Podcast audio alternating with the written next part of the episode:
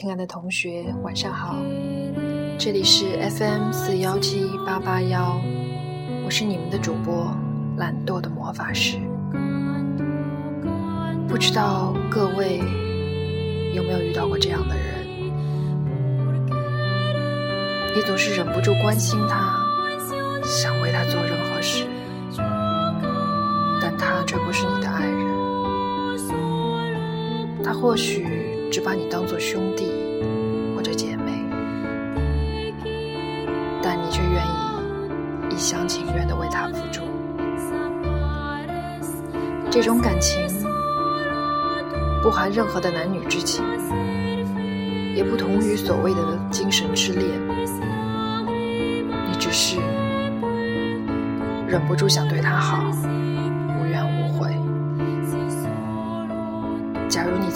历过这样的人，或许就会明白接下去的故事。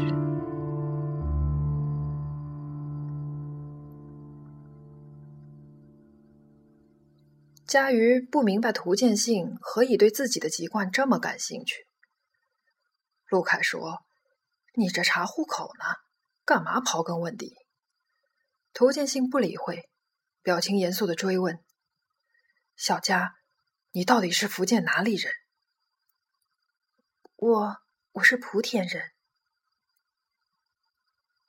哦，涂建信大失所望，原本心中的所谓假设全部落空了。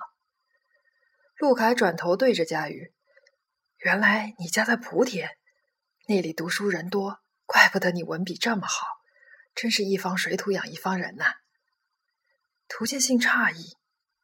你到今天才知道小佳是哪里人？陆凯笑笑，别的我都不在意，我只在意我喜欢他。涂建信没话说，热恋中的情侣智商都降为零，说的一点不错。吃完了饭，佳瑜还要赶回杂志社校稿，陆凯本想开车送他，偏涂建信不识相的提议：“呃，我看还是帮小佳叫辆车吧。”啊。我还有点事情要和你商量。陆凯正要反对，看涂建新一脸严肃，只好答应。也行吧，你们公司楼下不好停车，等你交完了稿，电话我，我立即来接你。佳瑜上了出租车，涂建信长出了一口气。陆凯问道：“你为什么非让人家打车？”涂建信耸耸肩：“ 就分开那么一会儿，至于吗？”再说，我们两个也好久没碰面了，一起聊聊不行吗？他将这两日的调查发现一一说与陆凯。陆凯皱起眉头，看来练丽那里估计得不到更多信息。钱太收到的那封信，应该是整个案子的关键。我觉得，我们应该去月婆村跑一趟。涂建信松了一口气。我也是这个意思，但看看你啊，现在这么忙，我也不好意思提嘛。你这么说，我就放心了。陆凯正色道：“早点结案，对所有人都有好处，你和小佳也才能没有猜忌，好好相处。”涂建信忙说：“哎，我对他哪有什么猜忌？只不过案子不结，我们也不能安心嘛。等钱会所的佣金到手，我给你们包的红包。”也能大点儿，你说对不对？陆凯笑道：“这可是你说的，我们等着拿你的大红包啊！”晚上八点四十五，星辉大厦三十八楼，X 杂志社依然灯火通明。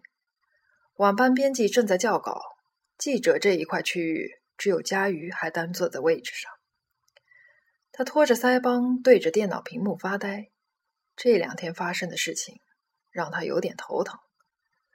手机响了，佳瑜接起来一看，琪琪来电。佳佳，你现在哪里？琪琪的声音里透着焦急。我在杂志社，怎么了？你快点回来，我有事跟你说。这这电话里说不行吗？我还在等人呢。是急事，你马上回来。即便隔着电话，佳瑜仿佛也可以看见。琪琪坐立不安的模样，心里有点不安起来。回去的路上在电话通知陆凯吧，他想。到了家里，门铃刚响了一下，琪琪就把门打开了。总算回来了，快收拾东西，我们搬家。什么？为为为什么呀？没什么。自从小曼走了以后，我就不想在这儿待了。正好一个朋友的房子到期，不想续租，推荐给我，来不及和你商量，我自己先定了。但是。这里的房子也还没到期呀，还有半年多呢。再说，要搬家也不用这么急呀，好歹等到周末再搬也方便呀。这里的房子我已经跟房东商量过了，租金可以退，只要我们找到下家。这些留给我操心，你就不用管了。早搬早省心，你别问了啊！快点收拾东西，我们今天就搬。佳瑜不吭声，他望着琪琪。为什么要这么匆忙的搬走呢？自从小曼走了以后，琪琪变得寡言少语，情绪也是瞬息万变。佳瑜真担心他会不会留下什么心理阴影。见佳瑜站着不动，琪琪急了：“佳佳，你就当迁就我一次，我们马上就搬吧。如今小曼走了，我只有你了。”说着，眼泪就要下来。佳瑜心软了。好，我们搬。佳瑜进了自己房间，开始整理东西。琪琪拿着几只打包箱进来，我帮你一起，这样快点。两个人默默收拾着东西，整理到一个红色相框。琪琪呆了一呆：“这，这是我给你的吧？你还留着？”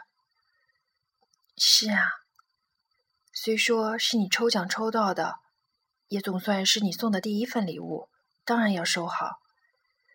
佳瑜抚摸着相框，从小家境平平的琪琪非常节俭，历任女朋友都曾为此抱怨过。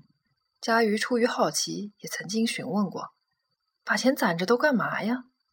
琪琪每次都是笑笑：“这是秘密，将来有用。”佳瑜二十岁生日那天，琪琪送了 Tiffany 的钻石手链。打开礼物盒的一瞬，佳瑜吓了一跳：“天，你你怎么买这么贵重的礼物？”琪琪挠挠头：“二十岁是大生日，再说你马上要出国了，总要有件首饰撑场面。”可是你哪来的钱呀？琪琪满脸得意：“我关系多。”多找几个客户，做几个短片就出来了。我有钱，你喜欢就好。希望你一直戴着。琪琪帮佳瑜戴上手链，有那么一瞬，令佳瑜有种错觉：琪琪不会爱上自己了吧？佳瑜望着琪琪，探究的眼光看得琪琪发慌。干嘛？你别瞎想哦。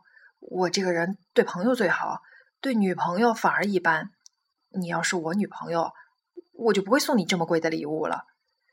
佳瑜乐了，这样，那好，我们做一辈子的好朋友。琪琪也跟着乐，哈哈大笑，把眼泪也笑了出来。时间过得好快啊，在这里也已经住了半年多了，你回国也快两年了。是啊，真是太快了。发生了这么多事，感觉去英国的时候好像就在昨天呢。还是回来的好，回来吧。佳瑜不吱声，弯腰整理自己的衣物。琪琪望着他，从这个角度看过去，佳瑜的脸庞有些苍白，像个脆弱的瓷娃娃。琪琪一直小心翼翼的呵护着佳瑜，这种情感。大概除了佳瑜本人，身边的人都明白。琪琪自己也明白，只是不愿承认。鱼爱上了燕子，这是没有意义的一厢情愿，不如藏在心里，免得大家难堪。